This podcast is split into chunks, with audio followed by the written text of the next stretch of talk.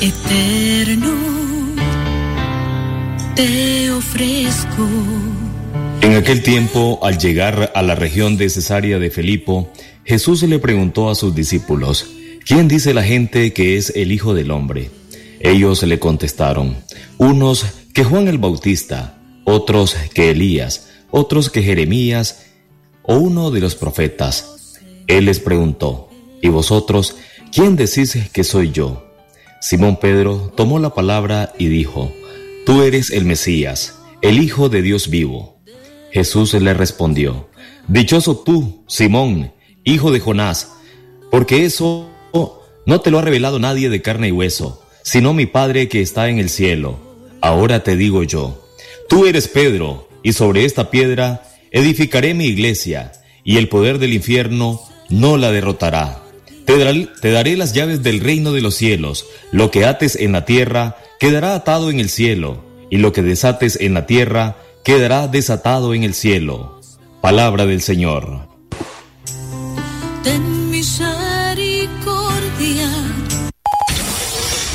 Desde León, desde León, transmitiendo en los 89.3 FM. Transmitiendo en los 89.3 FM. Radio Darío. Nicaragua. Primera plana. Primera plana. ¿Qué tal amigos oyentes? Eh, feliz tarde de martes 22 de febrero. En esta tarde le damos la bienvenida a su noticiero Libre Expresión.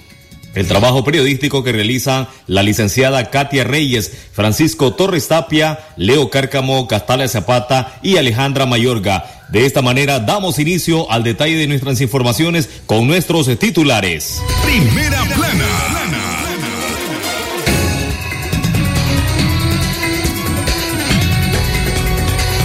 Piden ayuda para repatriar cuerpo de nicaragüense muerto en accidente en El Salvador. Primera plana. MINSA reporta aumentos de casos de coronavirus por sexta semana consecutiva. Primera plana. Diputados cancelará personalidad jurídica de las universidades UTN y Houston. Primera plana. Llevan a juicio a la defensora de derechos humanos y rea política Evelyn Pinto. Primera plana. Señalan sobre registro de casos de COVID-19 en El Salvador. Primera plana. Esta y otras informaciones en su noticiero Libre Expresión. Primera plana. Con el sagrado derecho que tenemos todos de opinar y expresarnos, de informar y ser informados, de investigar y difundir los hechos con profesionalismo y objetividad, sin persecuciones ni limitaciones, y por el derecho a libre pensamiento, libre expresión, sirviendo a la verdad desde León. Libre expresión. Libre expresión. El tiempo exacto, amigos oyentes, ya 12 del mediodía, 36 minutos. Iniciamos con las informaciones. Piden ayuda para repatriar cuerpo de nicaragüense muerto en accidente en El Salvador. La familia del nicaragüense Juan María Florián Vallecillo, quien era originario de Palacahuina, departamento de Madrid, solicita con urgencia el apoyo económico para poder repatriar su cuerpo desde El Salvador, donde perdió la vida en un accidente de tránsito y poder así darle sepultura en el cementerio de esta localidad. Florian Vallecillo, de quien no se, detalló su edad, eh, perdió la vida en un accidente de tránsito ocurrido en Puerto Morazán, en El Salvador. Según información de lo ocurrido, medios de comunicación locales que dieron a conocer que el nicaragüense habría fallecido en el mismo lugar, donde fue arrollado eh, por un pesado vehículo. También se informó que el conductor del vehículo se había dado a la fuga. Juana Florian, hermana del ciudadano nicaragüense, informó que su hermano perdió la vida cuando las llantas del pesado vehículo pasaron encima de su cuerpo al ser ar- arrollado por el pesado camión eh, de carga comercial que actualmente su cuerpo se encuentra en la morgue de un hospital en San Salvador. a la espera de que sus familiares asuman los costos para repatriar el cadáver del nicaragüense a nuestro país. Según familiares, Florian Vallecillo había partido desde hace 10 meses a El Salvador en busca de mejores oportunidades de vida y de trabajo para sacar así adelante a sus parientes, quienes son de escasos recursos económicos porque la mayoría están en el desempleo.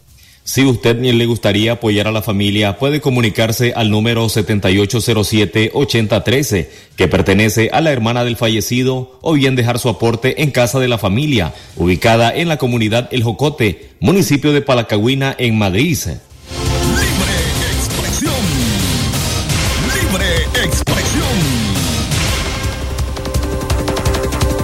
Continuamos con más de las informaciones, 12.38 minutos. Amigos oyentes, gracias por informarse con nosotros a través de nuestra frecuencia 89.3. Mensa reporta aumento de casos de coronavirus por sexta semana consecutiva. En las últimas seis semanas, el Ministerio de Salud de Nicaragua confirmó 441 casos de coronavirus en medio de un incremento sostenido de contagios desde el martes 11 de enero, según sus informes semanales. En la última semana que comprende del 15 al 22 de febrero, el MINSA reporta 109 casos eh, y un fallecido para un total de 13.996 casos y 225 muertos desde el inicio de la pandemia. Esta es la sexta semana de incremento de contagios que se da en medio de la circulación de la variante de preocupación Omicron en Nicaragua. En la presente semana hubo un fallecido atribuible a COVID-19 y se presentan otros fallecimientos en personas que han estado en estado de seguimiento debido a trombolismo pulmonar, diabetes, infartos agudos al miocardio, crisis hipertensivas y neumonías bacterianas, reza el comunicado del MINSA. La o OPS mantiene en sus conferencias de prensa semanales que la mayoría de las muestras positivas por coronavirus corresponden a la variante Omicron y en menor medida a la variante Delta. Recientemente, la Organización Mundial de la Salud advirtió que la posibilidad de que la pandemia de COVID-19 esté bajo control en el 2022 sigue siendo vigente, pero el mundo corre un creciente riesgo de desperdiciarla. Amigos oyentes, más informaciones de carácter nacionales. Nos trasladamos hasta el departamento de Corinto. Fuertes vientos destrozaron un negocio de rancho en Corinto. Así es, fuertes vientos destruyeron un negocio construido de palma, madera y bambú en las costas del Espigón, en el municipio de Corinto, departamento de Chinandega. Idalia Segura y Kenny Romero, propietarios de Corinto Bar, estaban estupefactos al ver que su negocio fue devastado y con ello una inversión por muchos años. El hecho ocurrió al mediodía de ayer lunes. Idalia y Kenny dijeron que su establecimiento fue el único afectado en la zona, por lo que ahora buscarán apoyo con las instituciones para poder reactivarlo ya que se aproxima la Semana Santa. Libre. 12.41 minutos, amigos oyentes, continuamos con más informaciones. La madrugada de hoy martes eh, falleció en el hospital Lenin Fonseca de Managua, de Dilber Nicolás Martínez, de 47 años, de un infarto, como consecuencia de un grave trauma craneal severo que sufrió la tarde de ayer lunes al caerle una estructura de 5 metros cuando trabajaba en la construcción de una vivienda de dos plantas en la ciudad de Chinandega. Libre expresión. En otro orden, William Rayos, de unos 55 años, fue encontrado sin vida la mañana de hoy martes en las cercanías del colegio del municipio de Esquipulas, departamento de Matagalpa. Testigos se dijeron que Rayos supuestamente trabajaba como vigilante y fue asesinado a balazos. El cuerpo sin vida del Oxiso fue llevado a la morgue del hospital César Molina, en la ciudad de Matagalpa. Libre expresión. Más informaciones. Eh, por último, dos personas, uno de apellido Hernández y de nacionalidad nicaragüense y el otro de apellido eh, Mora y vecino de Guapiles murieron a manos de sicarios que atacaron en Santa Cruz de Guanacaste. El hecho ocurrió cuando ambos sujetos se encontraban conversando junto a otras personas a las afueras del Super Hipermás 2 en Costa Rica. Amigos oyentes, esta y otras informaciones en su noticiero Libre Expresión. Vamos a un pequeño cambio comercial y continuamos con más de las informaciones a través de Radio Darío en la frecuencia 89.3. Libre expresión. Todo lo que buscas en refrigeración y aire acondicionado. Aire acondicionado MasterTech Inverter. Cuota 1834 Córdobas. Con instalación gratis. La Curazao. Para vivir mejor. Contigo siempre tenés más y mejores promociones. Activa ya tu Megapack con Telegram gratis y full redes sociales desde 50 Córdobas, solo desde Admitigo. Y disfruta de promociones exclusivas. Descargala ya. Viví la fuerza del mejor Internet. Con la mayor cobertura 4.5G LTE Tigo. Promoción por tiempo limitado. Condiciones aplican. Un momento con café selecto nos abre el alma el corazón con el aroma que nos llenará la vida de muchas alegrías. Esforzarte y sentir que no hay nada inalcanzable, es posible también disfrutar y ser feliz. Un momento en la vida, una pausa y sin prisas, tomémonos la vida Selecto. Una pausa puede cambiarlo todo. Librería Parra les ofrece cuadernos, lapiceros, mochilas, borradores, reglas y todos los artículos escolares para el regreso a clases de sus hijos. Estamos ubicados. Librería Parra número uno, costado sur del mercado La Terminal. Parra número dos, Parque La Merced, una cuadra abajo y en el centro comercial Paseo Real. Si quieres ahorrar, en Librería Parra debes comprar. Si a la calle tú vas a salir, el contagio hay que prevenir. Ya todos lo sabemos, distancia metro y medio, el virus se detiene así. Nuestra familia hay que cuidar, asumamos responsabilidad. Lavémonos las manos, usemos tapabocas, así podemos ayudar. Quédate en casa, vamos Nicaragua, todos unidos, quédate en casa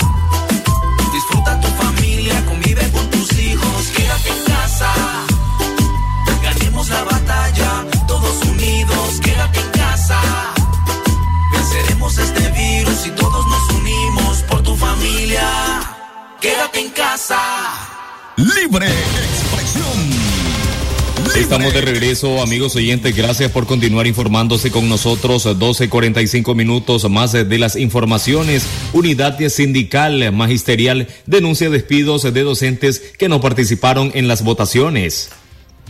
El profesor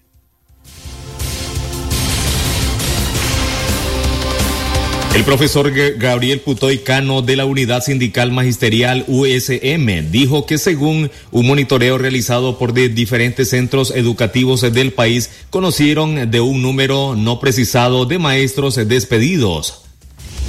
La razón expuesta por el dirigente sindical es que aquellos docentes que no acudieron a las urnas en las votaciones del 7 de noviembre han recibido su carta de despido. El sindicalista calificó de ilegales las destituciones porque no es, son de ley de carrera docente, ni que los estatutos del Ministerio de Educación y la Ley General de Educación y su normativa establece eh, cápsulas de, despido para que los trabajadores de la educación eh, que no permitan, eh, que no participaron en procesos electorales ni en actividades políticas partidarias. Según Putoy, están precisando el número de casos registrados con estas ilegalidades y los casos de docentes que están siendo obligados a jubilarse. Escuchemos sus declaraciones. Dentro de este monitoreo que tenemos con docentes, ¿verdad? Que están activos, pero que omitimos su nombre por temor a represalia y a despidos por parte de las ilegítimas autoridades del Ministerio de Educación, es que estamos tratando de contabilizar cuántos docentes están siendo despedidos por esta arbitrariedad, cuántos docentes también están siendo obligados a jubilarse, cuántos docentes están siendo obligados a desplazarse de manera interna. Todos estos datos estadísticos lo estamos en esa fase de, de recopilación de datos porque sabemos de que no es uno, sino que son varios los casos, varias las arbitrariedades, varios los despidos sin justificación, sin sustentarse en la ley de carrera docente o la ley general de educación y su normativa. Libre expresión. Continuamos con más informaciones. 12.48 minutos. Diputados eh, cancelará personería jurídica de la Universidad UTN y Houston. El Ministerio de Gobernación solicitó a la Asamblea Nacional cancelar la personalidad jurídica de dos universidades privadas que corresponden a la Asociación Universidad Tecnológica Nicaragüense y a la Asociación Universidad Santo Tomás de Oriente y, Medio, y Mediodía Houston Granada. El decreto de cancelación de personería jurídica número 202-29825 indica que el pasado 18 de febrero del año 2022, el Ministerio de Gobernación, a través de Francha Urey Blandón, responsable del Departamento de Registro y Control de Asociaciones sin fines de lucro, remitió al presidente del Parlamento, Gustavo Porras, el informe en el que solicita la cancelación de dos personerías jurídicas. El MIGOT argumenta que las universidades incumplieron con sus obligaciones conforme a las leyes que regulan a las asociaciones sin fines de lucro. En el caso de la Asociación Universidad Tecnológica Nicaragüense, tiene la Junta Directiva con un plazo vencido, encontrándosele eh, a Cefala no permite que reporte la, Junta Directiva ni un domicilio legal en consecuencia en el ente regulador. No puede identificar quiénes son los verdaderos representantes o asociaciones o asociadas al organismo infringiendo las leyes que regula la ONG. Mantienen. Más informaciones, amigos oyentes, gracias por continuar con nosotros. Diez minutos nos separan ya de la una de la tarde. Llevan a juicio a la defensora de derechos humanos y rea política Evelyn Pinto. El régimen Ortega Murillo llevó a juicio a la defensora de derechos humanos Evelyn Pinto en los juzgados de Managua. Así lo dio a conocer esta mañana el Centro Nicaragüense de Derechos Humanos CENID. El CENID manifestó en redes sociales que Pinto es inocente y que estos juicios son nulos y exigen la inmediata libertad por, su edad y estado de salud de la presa de conciencia Evelyn Pinto. La noche del sábado 6 de noviembre del 2021, un día antes de las votaciones, cerca de 20 policías arrestaron a Evelyn Pinto Centeno, de 62 años, en su casa de habitación en Managua. A través de su vida, Evelyn Pinto ha trabajado por los derechos humanos, en especial por los derechos de la niñez y adolescencia y de mujeres y de los pueblos indígenas, expresa en la comunicación del CENID. Evelyn es una persona adulta mayor sobreviviente de cáncer, padece hipertensión e insuficiencia renal crónica. Se lee en el comunicado del organismo de derechos humanos. Pinto está encarcelada en el Sistema Penitenciario Nacional de Mujeres, conocido como La Esperanza, donde fue trasladada en los primeros días del mes de diciembre del año 2021. Continuamos, amigos oyentes, con más informaciones, puntualizando ya 12.51 minutos. Eh, decomisan en Costa Rica una, una tonelada de queso insalubre, eh, eh, contrabandeado proveniente de Nicaragua. La Fuerza Pública de Upala en Costa Rica decomisó una tonelada de queso contrabandeado desde Nicaragua en condiciones insalubres. De acuerdo con César Anchía, subdirector regional de la Fuerza Pública en la frontera norte, sus efectivos recibieron una alerta sobre contrabando de queso en una finca ubicada en el sector de La Zapera. Al llegar al sitio, los oficiales encontraron el cuestionado cargamento dentro de una bodega, en su mayoría tirado en el suelo y sin otras condiciones para su adecuado almacenamiento. A unos dos kilómetros de ese inmueble, a la orilla del río Zapote, los miembros de la Fuerza Pública localizaron una embarcación tipo panga con matrícula extranjera MAT 1153 con la leyenda Puerto San Carlos y con bandera nicaragüense. A bordo de la lancha, los oficiales encontraron a un nicaragüense de apellido Mairena, quien llevó el queso hasta Costa Rica. El hombre se encontraba en condición migratoria irregular, por lo que fue capturado y puesto a la orden de la Policía de Migración, en tanto que la embarcación fue decomisada, al igual que el queso, el que fue trasladado posteriormente. Libre expresión. Agravamiento de crisis política está empujando a los nicaragüenses a la migración masiva. El gobierno de Nicaragua mandó a cerrar con láminas de zinc las zonas aledañas con la frontera de Peñas Blancas entre Nicaragua y Costa Rica. En redes sociales fueron divulgadas las fotografías que muestran un cercado de varios kilómetros con hojas de zinc eh, que cierran el paso a las personas que intentan cruzar de manera irregular a Costa Rica. El muro está construido en la zona montañosa de Peñas Blancas. Esta vía es utilizada por los nicaragüenses quienes cruzan de forma irregular a Costa Rica en busca de seguridad y de empleos. Hasta el momento, las autoridades del Ejército de Nicaragua, institución encargada de vigilar los puestos fronterizos, no se han referido sobre la instalación de vallas de zinc. María Aide Castillo, defensora de derechos humanos, dijo que resulta contradictorio que el gobierno está cerrando con hojas de zinc las líneas fronterizas de Peñas Blanca, cuando a diario profundiza la crisis de derechos humanos y no ofrece alternativas de empleo para decenas de miles de nicaragüenses quienes se tienen que marchar del país, unos para proteger sus vidas y otros para sobrevivir económicamente. Escuchemos sus declaraciones. Es bastante contradictoria esa noticia y ese supuesto actuar del régimen eh, de mandar a colocar hojas de zinc en la línea fronteriza entre Nicaragua y Honduras, cuando se ha caracterizado eh, por ser un régimen que no tiene compasión con su propia población y que más bien está obligando forzosamente a miles de nicaragüenses a salir diario de diferentes comunidades, municipios, departamentos, a buscarse la vida a otros lugares. Así que este es un tema interesante a investigar. Eh, qué hay pues en el fondo, porque hasta el momento el régimen se le ha visto muy complaciente y feliz expulsando a la población para luego tener a mano llena pues todo el porcentaje con el que se queda en la transacción de las remesas que con tanto sacrificio eh, mandan los nicaragüenses del exterior.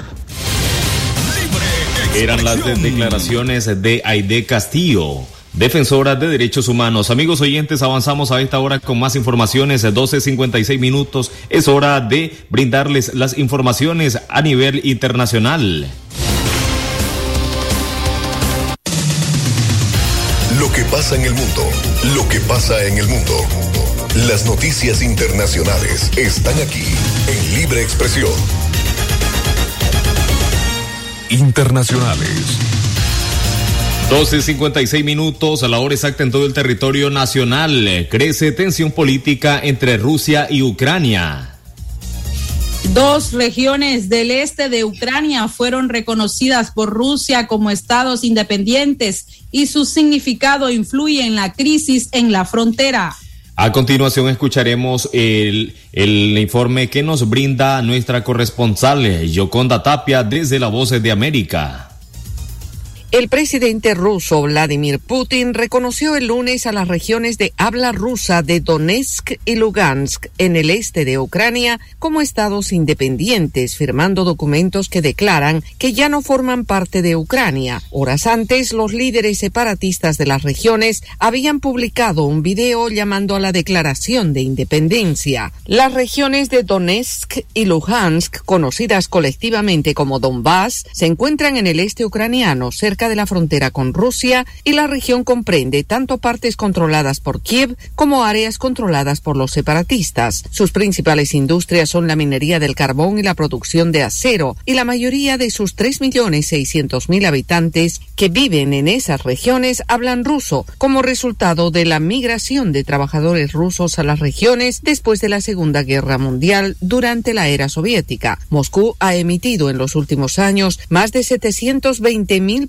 pasaportes rusos a aproximadamente una quinta parte de la población de la región, según la información de la agencia de Associated Press. Los separatistas prorrusos en las regiones de Donetsk y Luhansk tomaron los edificios gubernamentales en 2014 y proclamaron las regiones como repúblicas populares independientes. La medida siguió a la anexión que Rusia hizo de Crimea. Desde 2014, más de 14.000 personas han muerto en los enfrentamientos en la región de Donbass entre separatistas prorrusos y fuerzas ucranianas. Ucrania y Occidente acusan a Rusia de respaldar a los separatistas tanto militar como financieramente, acusación que Moscú niega. En medio de los combates, un avión de Malasia fue derribado sobre el este de Ucrania en 2014, matando a 298 personas a bordo. Los investigadores internacionales concluyeron que el misil fue suministrado por Rusia y disparado desde un área controlada por separatistas prorrusos. Después de que los separatistas de las regiones de Donetsk y Lugansk tomaron el poder en 2014, realizaron una votación para declarar la independencia que hasta ahora no ha sido reconocida por ningún país. Cada una de estas regiones tiene su propio presidente autoproclamado. En una votación disputada por Kiev, Denis Pushilin fue elegido en 2018 para dirigir la llamada República Popular de Donetsk,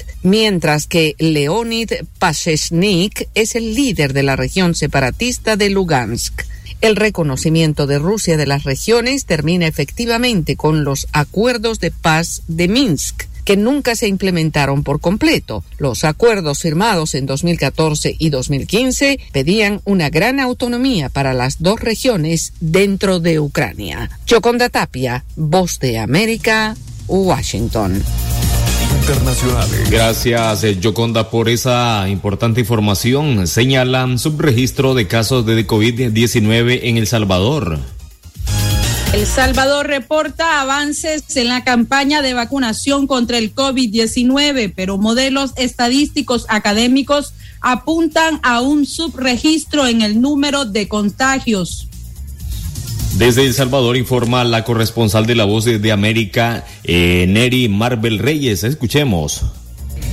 El Salvador ha aplicado más de 10 millones 11 mil 499 vacunas contra el COVID-19 y con ello se destaca entre los países con un buen esquema de inmunización. Y esta semana se inició la distribución gratuita para pacientes con COVID-19 del antiviral Molnupiravir, el que según dicen las autoridades ayudará a reducir el nivel de hospitalizaciones por la pandemia. La entrega es gratuita para pacientes que den positivos a COVID-19, como anunció el ministro de Salud Francisco Alaví último a disposición en tratamiento médico para poder prevenir los ingresos hospitalarios, reduce un 50%. Pero pese a estos aspectos positivos, según reportes de la Universidad de Washington en Estados Unidos, El Salvador tendría un subregistro de entre 1.740.000 a 2 millones de casos positivos de COVID-19 que no aparecen en los datos oficiales que publica el gobierno en el sitio web covid19.gov.sv. A nivel local, también la Estatal Universidad de El Salvador hizo proyecciones tanto a nivel de afectaciones como de letalidades, como explica el maestro Walter Otoniel Campos del Centro de Modelamiento Matemático. Lo que nos encontramos con, o se puede hacer, ¿verdad? Con estos modelos es tomar en cuenta el sistema de vacunación que hay en nuestro país. Eso evidentemente fortalece eh, el tema de, de, evitar el contagio y sobre todo evitar la gravedad. ¿verdad? El maestro Campos reiteró que El Salvador registra oficialmente hasta el 20 de febrero 147 7.786 casos confirmados de la enfermedad, pero los modelos matemáticos que son alimentados con información del sistema público y privado de salud determinan que el país tendría más de 1.477.000 casos, como explicó el maestro Campos. Las entidades académicas reconocen los avances de la vacunación contra el COVID-19, pero señalan que a casi dos años de la pandemia persiste la opacidad debido a que el gobierno declaró como reservada la información sobre la compra de insumos para atender la crisis sanitaria. Nerima del Reyes, Voz de América, El Salvador.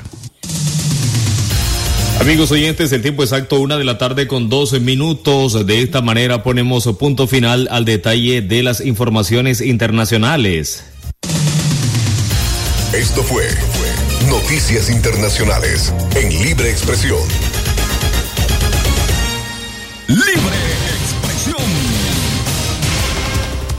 Amigos oyentes, finalizamos nuestro noticiero Libre Expresión. Este fue el trabajo realizado por la licenciada Katia Reyes, Francisco Torres Tapia, Leo Cárcamo, Castalia Zapata, Alejandra Mayorga. Pasen ustedes una excelente tarde de martes. Gracias por su fiel sintonía. Continuamos con nuestra programación regular.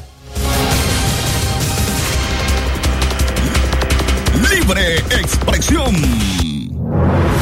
sagrado derecho que tenemos todos de opinar y expresarnos, de informar y ser informados, de investigar y difundir los hechos con profesionalismo y objetividad, sin persecuciones ni limitaciones, y por el derecho a libre pensamiento, libre expresión, sirviendo a la verdad desde León.